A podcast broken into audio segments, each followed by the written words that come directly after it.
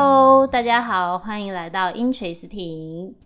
Hello，大家好。那么这一期是我们的第二十期节目啦啊！没想到居然就做到了二十期，好快哦！今年其实也快结束了，这是十一月的最后一周喽。虽然说我们前面也水了好几期啦，所以这一期终于是要跟大家分享一下比较相对于比较专业一点的法律知识啦。那也是刚好因为昨天啊、呃，就是我们录的这个时间点的昨天十一月二十五日是反家庭暴力日。对，大家可能只知道它是感恩节吧。我本来还想说，我们是不是要感恩一下听众朋友们？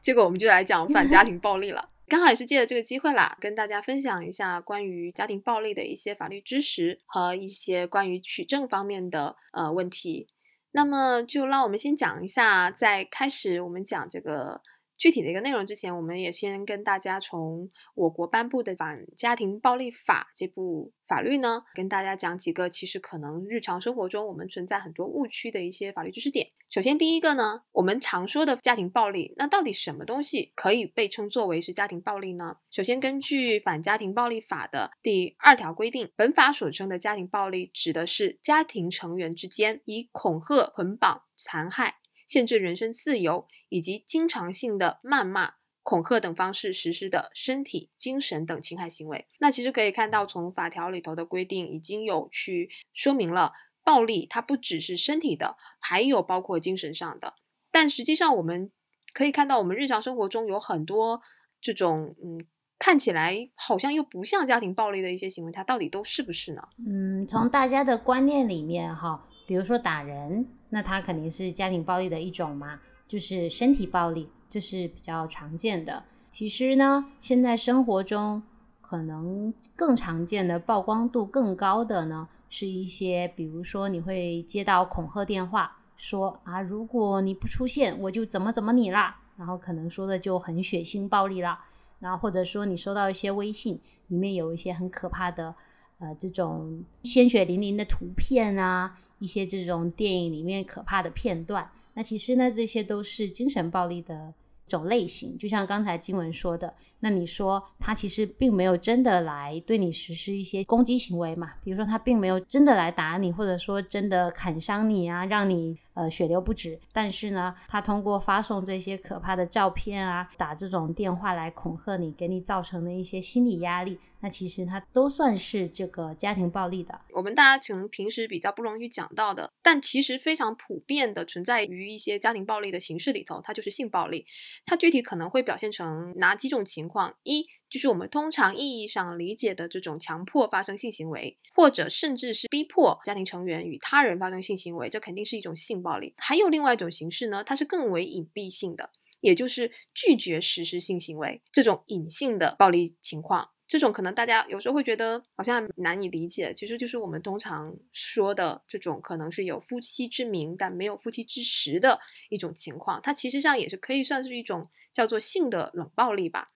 那另外还有一种可能是大家觉得比较少听说，但实际上这两天已经上了热搜的一种这种暴力，我们认为是也应该是属于暴力情形的一种，就是经济控制。那它指的是通过限制或者控制受害人的财产决定权和使用权，包括于限制他的这个用钱的时间啊、用钱的方式、用钱的数量，限制他对这种物品、住房等等的使用啊。当然，这种限制我们是要比较严格去理解它的，是一定是在一种不合理的情况下进行的控制，那它才是一种经济控制。就比如说，女方是家庭主妇啊，那她的经济来源其实都是丈夫嘛。那但是呢，这个丈夫可能每个月只给这个妻子人民币五百块。那你说，按照现在的生活水平，他根本就负担不了这个家庭日常的这一些柴米油盐呐、哦，就光光是食物啊，可能都、都负担不了，更不要提说衣食住行嘛。像这种就是金钱的数量啊，啊，包括时间呐、这些，其实是有一些不当的限制的。其实这些我们其实通常意义上看过来，还都算是相对于明显一点点的这种暴力行为啊。还有一种，我觉得我我我昨天有看到一种有人在问，那比如说我就是被打了一巴掌，这个算不算家庭暴力了呢？这个打一巴掌，不知道要不要看程度哈。比如说，这个老公是龙虎武师，打了一巴掌，妻子就耳聋了。那我觉得这肯定是家庭暴力，因为你的这个都造成伤残等级，肯定构成刑法意义上的故意伤害，可能就要看看是不是定罪量刑。但是如果是现实生活中，可能静文想讲的是那种打过去五个指印都显不出来的，都看不见的。我觉得应该这么理解吧。首先从法律的角度上来看，反家庭暴力里头是没有去限制这种家庭暴力的这个暴力程度到底要达到一个什么样的程度。它才是家庭暴力，它是没有限制的，所以我们不应该去以暴力程度来去去定义它。但是，嗯，如果说去很泛泛用这种情况，它会不会又造成一种滥用？我觉得这个其实还蛮难说的。嗯，当然也有一个现实层面、现实意义上的问题，就是说，嗯，可能这种情况大家一般也不会去曝光，或者说一般不会去把它真的去报警或者怎么样。嗯，还有包括取证上的困难，我觉得这是有待于探讨的。还有另外一种可能更普遍存在，可能还更好理解一点，就是我们刚才其实有提到精神暴力嘛。那我们刚才指的都是这种侮辱、恐吓啊。那有一种是冷暴力呢，就是我不理你，我每天回家我甚至没有跟你讲一句话，这种冷暴力，我觉得他应该也是要属于家庭暴力的范畴内的。对，但是这种就更难举证了。你即使装个摄像头。他每天都有回家，每天都跟你一起吃饭，但是他就是不跟你说话，然后呢，这个面无表情的，但就很难证明。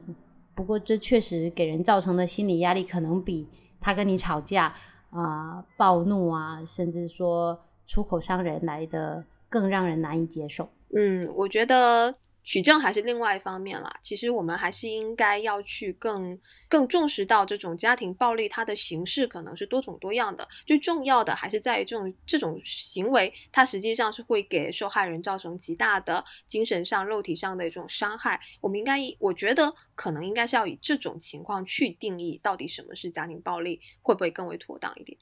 这个其实也只是对我觉得也可以说，它可能比较难被嗯。被认定吧。当然，我们生活中其实你不管是跟这个另一半啊，跟这个其他家庭成员啊之间的相处，当然是要先把这个肉体跟精神的这种暴力伤害遏制在他这个。嗯，我觉得形式上其实大家还是要更为重视的。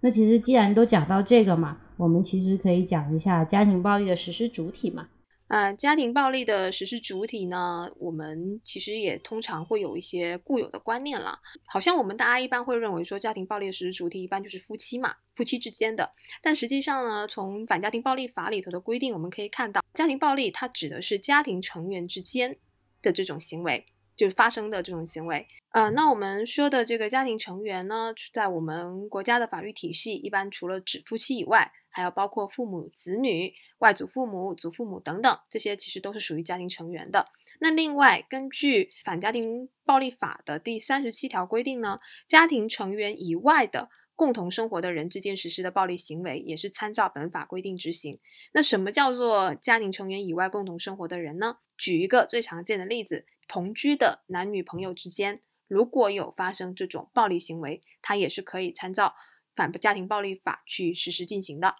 嗯，刚才静文给我们讲了一个，就是需要大家特别注意的地方。嗯，比如说你是同居的男女朋友之间，也是可能发生家庭暴力的。那如果发生了家庭暴力呢，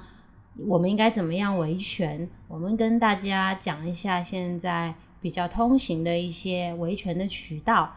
第一个肯定是找公安机关报警。那这个其实大家都。心里都是会有一定的概念的嘛，遇到这种事情，那报警电话幺幺零，大家也都是知道的。那第二个呢，妇联有一个维权的热线嘛，是一二三三八，大家如果发生家暴的时候呢，是可以找妇联维权的。那其实我们现在家庭暴力，就遭受家庭暴力的，也很有可能是丈夫啊、男性啊，甚至是老人家、小朋友。那其实他们不是妇女，也是。我们认为也是可以拨打这个热线去寻求帮助的。那还有一些呢，我们现在居委会啊、村委会啊、一些这个幼儿园啊、学校、医疗机构，甚至一些救助管理的机构、福利机构，那他们呢都是可以提供相应的帮助的。所以呢，如果大家遭受家庭暴力，的时候，第一时间能够想起来找什么样的机构寻求帮助，大家就尽快的去寻求帮助，要说出来。嗯，是的。那另外呢，除了像以上的这些机构去寻求帮助以外，大家还是可以通过法律的一些规定去呃向法院申请人身保护令。那根据反家庭暴力法的一系列规定呢，当事人也就是受害的这个人哈，因遭受家庭暴力或者面临家庭暴力的现实危险，是可以向人民法院申请人身安全保护令的。同时还规定了。不仅是受害的当事人，如果说受害当事人他是没有民事行为能力或者限制行为能力，就是我们一般说的，比如说像精神病人、未成年人等等，或者说他本人被限制人身自由了、被恐吓了，或者其他一些特殊原因没有办法自己去申请的情况下，他的近亲属，包括公安机关、其他的这些机构单位，比如说妇女联合会啊、居委会、村委会等等。都是可以带本人去向法院申请人身安全保护令的。那其实我们也要知道，我们申请人身保护令呢，它不是说你说一下，或者是说你打个电话就可以的。那其实申请人身保护令，法律是有规定，应当要以书面的方式来提出。只有在书面申请确实有困难的时候，才可以使用口头申请。但是呢，也要由法院来记录笔录的。那我们有一个需要提醒大家的，就是这个人身安全保护令啊，它的有效期是不超过六个月的。它在做出人身保护令的时候就生效了。如果大家需要这个人身保护令的时间超过这个六个月，大家应该在这个保护令失效之前呢。然后来向法院申请，法院会根据你的申请做出延长啊、变更啊、撤销等等的调整的。那另外呢，大家是申请保护令的这个法院呢，一般是在申请人的居住地或者被申请人，也就是这个实施家庭暴力的这个人的居住地，或者是家庭暴力发生地的基层人民法院去申请。那申请的同时，要把大家的一个诉求一个。基本的情况，呃，以及大家想要申请人身保护令，具体是一个什么诉求？比如说禁止他再来上门，或者禁止他发送侮辱短信等等，需求要写明确，并且提供一定的你遭受了暴力的一些相关证据，去提供这些材料给法院。既然呢，刚才金文跟大家聊到了证据嘛，就进入到了我们这期播客比较重要的一个内容。因为在今年的十一月份，妇联编写了家庭暴力受害人的证据收集指引。我们在相关的妇联女性之声的公号有找到了一些它的重点提示，那我们就给大家讲一下家暴受害人在证据收集中有关的一些重要的一些要点吧。因为其实家暴这个。嗯，这类型的案件呢，一直以来，呃，除了一个是当事人可能嗯比较少主动出来去报案、寻求帮助等等一个情况，这是这个社会层面、精神层面的一个问题。但实际上到实践过程中呢，很大的一个问题是在于取证上的困难。包括很多人他在遭受暴力的的时候呢，他其实是不懂得怎么去取证，以及不知道哪些证据是有用的。那我们也希望大家可以把取证这方面的问题。可以好好的了解一下，因为如果说你自己并没有相关的问题，你也可以去嗯推广开来，让身边更多的人知道，当遭遇的家庭暴力的话，我们应该怎么去取证。首先第一个呢，如果遭遇了家庭暴力，你需要提供的证据有一个非常重要的一个，就是证明发生过家庭暴力的事实这一方面的证据。这方面的证据有哪一些是在审理过程中比较有证明力的呢？第一个是公安机关的出警记录。告诫书、伤情鉴定意见等等，当然还要包括出警后制作的相关询问笔录啊、讯问笔录、报警回执啊这一类型的由公安机关出具的相关的文书。但必须提醒大家的一点的是，这个报警的时机啊，最好是在暴力发生的当下。如果有办法的话，一定要及时报警。即便是说你在发事情发生当下没有办法去报警，也要在事发后你能够有机会去报警的第一时间。去进行，因为否则这个时间隔了太久，警察再过来，他已经取不到任何的证了，他也很难去帮你们去做这样一份证明家暴发生过的这么一个事实的证据。刚才呢，其实我们有跟大家聊了一下维权的途径嘛，那第一个就是找公安机关，那第二个呢，就是一些除了公安机关以外的这些村民委员会啊、居民委员会啊、妇联组织啊。反家暴的社会组织啊，双方的用人单位，也就是说你的工作单位，这些机构你有找他求助过吗？他他会有一些街访记录啊、调解记录。那如果你去这些机构寻求帮助的话，建议大家一定做好详细的记录，然后呢，到时候真的需要发起相关的法律的救济的情况下呢，你可以去调取这些详细的记录。那接下来就是一些跟你的案情本身比较相关的一些证据了。比较重要的呢，如果你是遭受了一些身体上面的侵害，你去就医的时候，你要保存好你的病历的资料啊，那诊疗的这些花费的票据。这种伤情的一些病历资料、诊疗票据是非常重要。可是我们实践中经常会发生一个问题，就是我有病历资料，我也有这种诊疗票据，可是我的病历资料上面其实很难去跟我实际受到了家庭暴力这件事情勾连起来的。因为很简单，因为你病历上面只会写说你是呃受了一个什么样的伤啊，那你买了什么药之类的。那你这个伤是暴力造成的，还是你自己摔伤的、撞伤的？其实很难去证明，所以这个就需要下一步我们要提到的这个证据，实施家庭暴力的录音或者录像。虽然说我们其实前面讲到了这么多，但不能否认的是，这个证据可能是目前为止最行之有效的一份最直接证明你遭受过家庭暴力的证据，就是你被施暴的这个过程的录像。嗯，呃，如果你真的没有这个。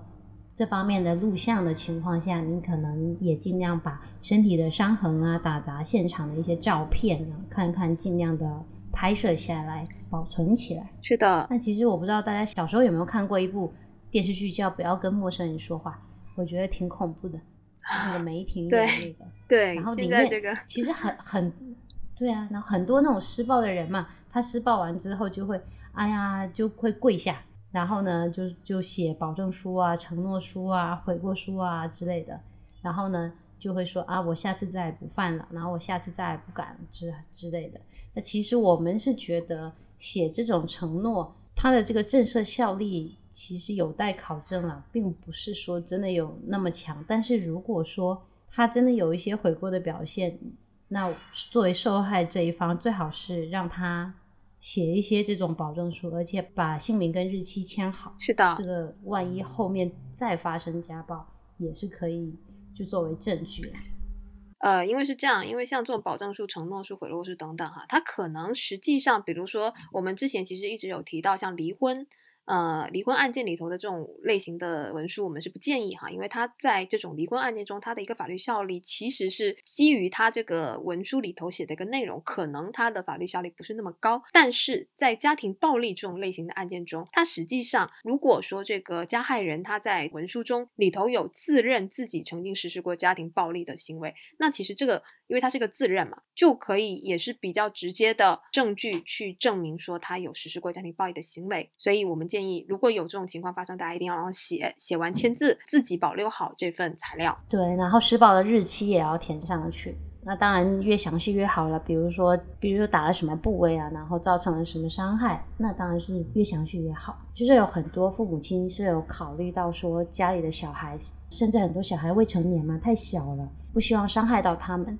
但是呢，如果说真的发生了相关的情况，嗯，这个未成年的子女啊，甚至是一些听到这些声音啊，知道这些情况的邻居啊，然后同事啊，这些人能够来。给你作证，这也是有力的证人证言呐。刚才整一大块，我们讲的都是关于已经遭受了家庭暴力这种情况怎么去取证，以及哪些证据有效的一个一些话题。那如果说可能你没有去实际的遭受到家庭暴力，或者说它不是一种实际的一些行为，或者是但是你可能有面临家庭暴力现实危险的这种情况呢？我们说未雨绸缪嘛。比如说，他会经常对你实施恐吓、威胁这种，那这些证据我们要怎么去取呢？比如说，这种加害者他是通过电话、短信、微信。啊，甚至 QQ 聊天记录啊、电子邮件等等，去进行威胁恐吓的，那我们都是可以去通过一个录音、截屏等等方式去保留到这些证据。当你有面临家庭暴力的危险的，只要你有这种相关证据，一样是可以对他采取一些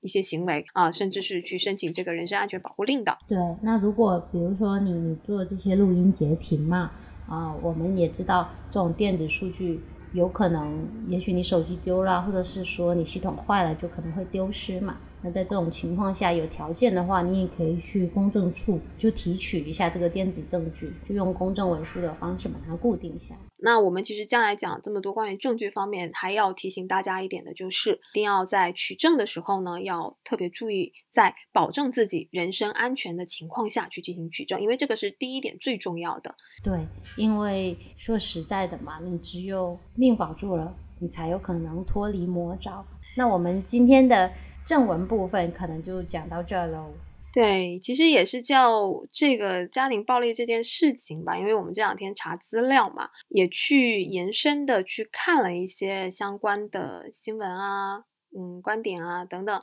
也发现了很多挺有意思的的一些话题的，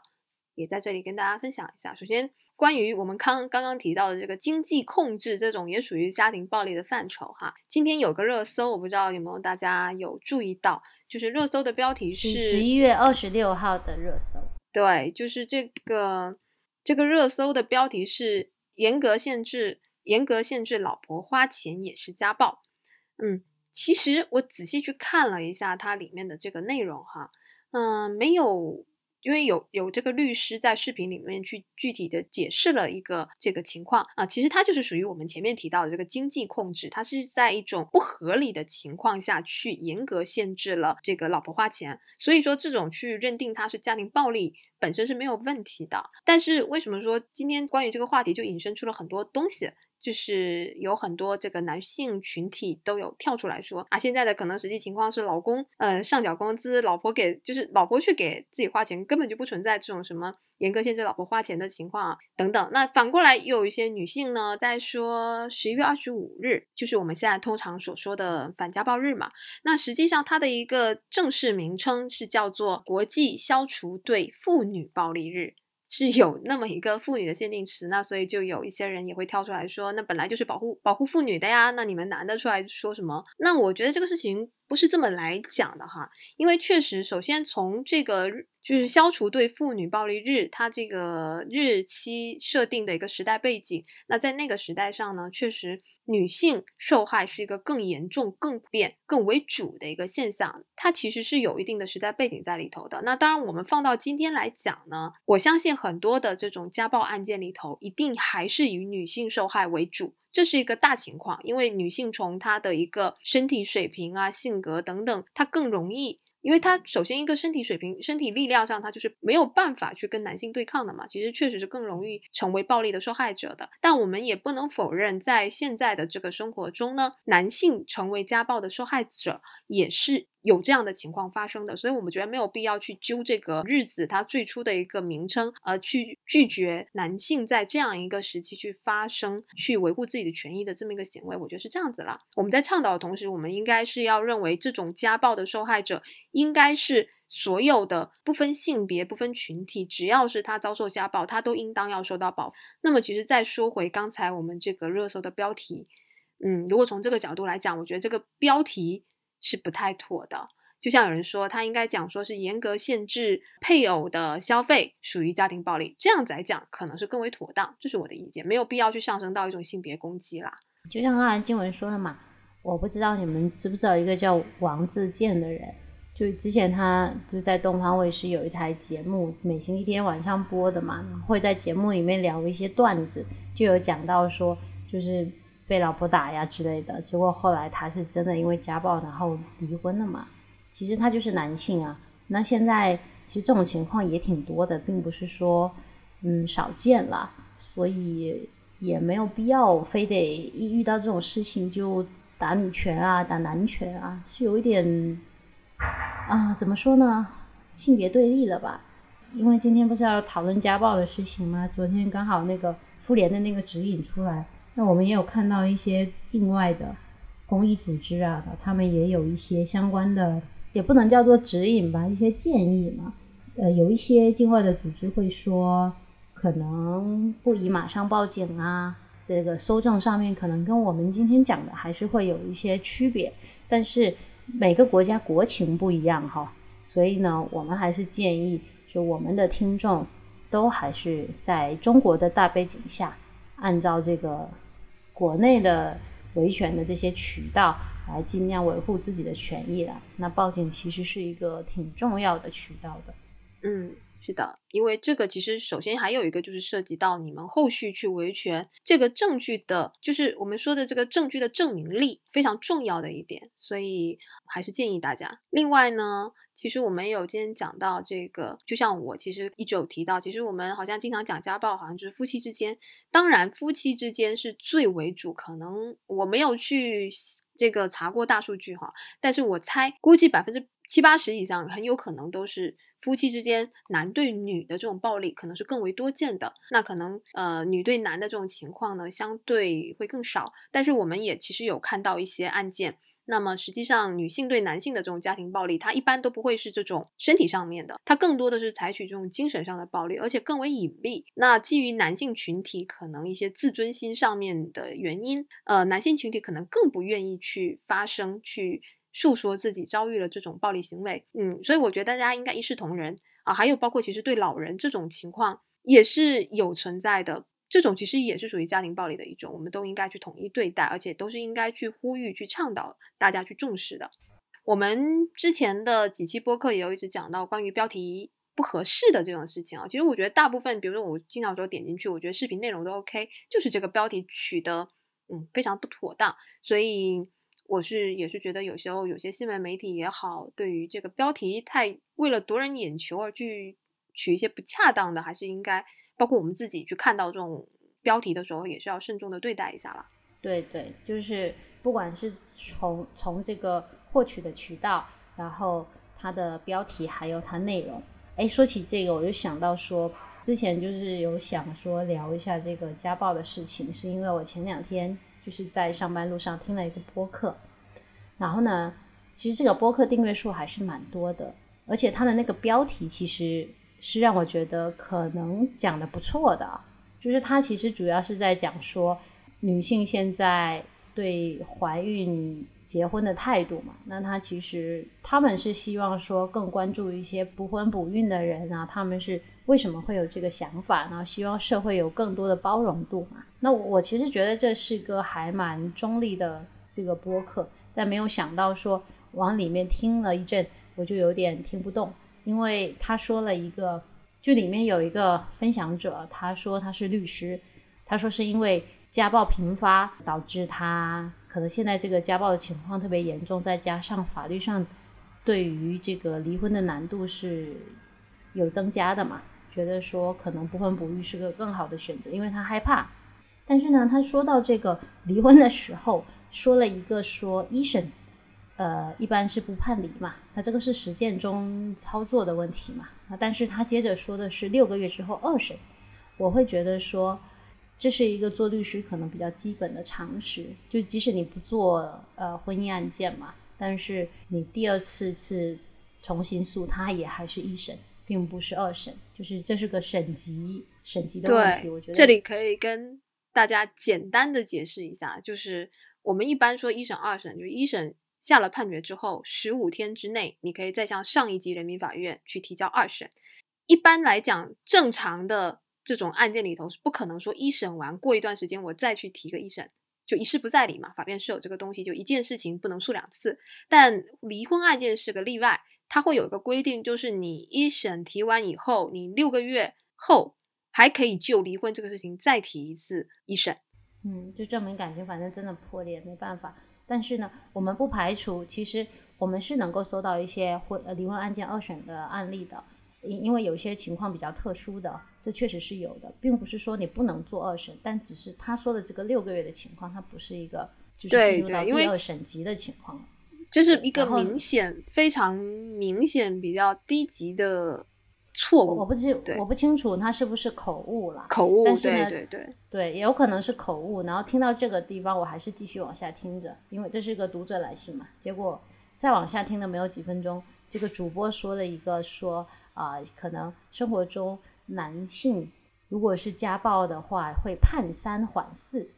他意思是说，他可能会被刑事处罚，要求说判决你必须就可能呃三年，三年你可能得得坐牢嘛。通常情况说，可是你缓刑四年。如果你缓刑的话，可能你就不用去坐牢。但是呢，他说女性呢，如果是家暴的情况下，然后很有可能就是会判死刑。我我心里就是 就是觉得说，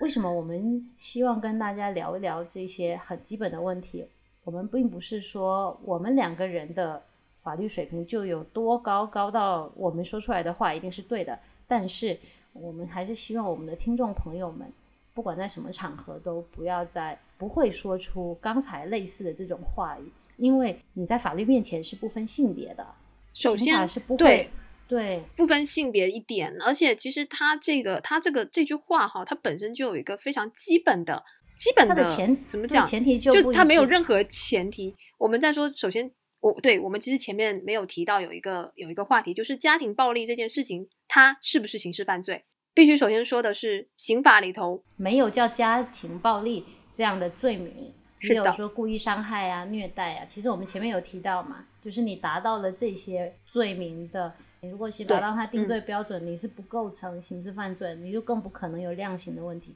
对，我们简单讲一下嘛，你就是你，比如说。比如说家庭暴力给他造成了这种轻伤、轻伤以上的这种伤情呢，他可能就会涉及一个故意伤害罪。那如果把他家庭暴力致死了，那他肯定就会涉及一个可能是故意伤害致死或者是故意杀人罪。那还有一种情况，它是这种持续长期的实施，不是很严重。比如说我每天打你一巴掌，每天打你一巴掌，这种就是伤情不严重，但是我是持续性的、长期性的，它都是有可能构成一个虐待罪。而虐待罪它的一个判刑跟故意杀人、故意伤害很明显。是肯定是不一样，所以他在没有说这些前提的情况下，就直接说男的就判三缓四，女的就一定死刑，就是有失偏颇了。而且你你如果是同样的伤害程度，也完全不可能因为是男性是女性就做出区别这么大的定罪和量刑。我觉得会会造成恐慌吧，不管是对家暴这个本身行为，还是对现在的法治环境，我觉得这个不是个好事情，所以还是。希望我们的听众朋友们都能理智一点，因为我翻看了下面的评论嘛，然后我就觉得，嗯，好像大家都是在说他们的主题。暂时我们也发现到有人关注到这一些，我们也希望我们的播客能够更为谨慎一些，因为我觉得他们这个其实是公共的频道了，是是一个公共环境里面，如果发表言论的话，还是能够相对的客观一些，严谨，对，严谨客观一点。不要给大家造成一些误区吧，我觉得是这样子，就没有要抨击别人的意思，只是说可能我们也职业病吧，我们遇到很多这种对，其实我觉得，嗯，我觉得我蛮经常会碰到，就是身边非法律专业的人会对很多这种事情上，嗯，有蛮多误区的，我觉得是可以理解，因为没有没有受过系统的这种专业类型的教育，然后也没有接触到一些知识，可能再加上有一些大众媒体。给出了错误的信息，导致大家都会有一些误解吧，我觉得是这样子，所以不奇怪。我们也不是说去责怪或者怎么样，但我也是，我们也是想说，通过我们这期节目去可以帮大家稍微去厘清一些一些观念上的一些可能可能不是很正确的想法吧。好啦，那我们这一期分享就到这里喽。如果大家有有想听什么样的法律内容，也可以给我们。或者关于这一期有什么样想要分享的内容等等，都可以跟我们留言。那就到这里啦，下期再见，拜拜，拜拜。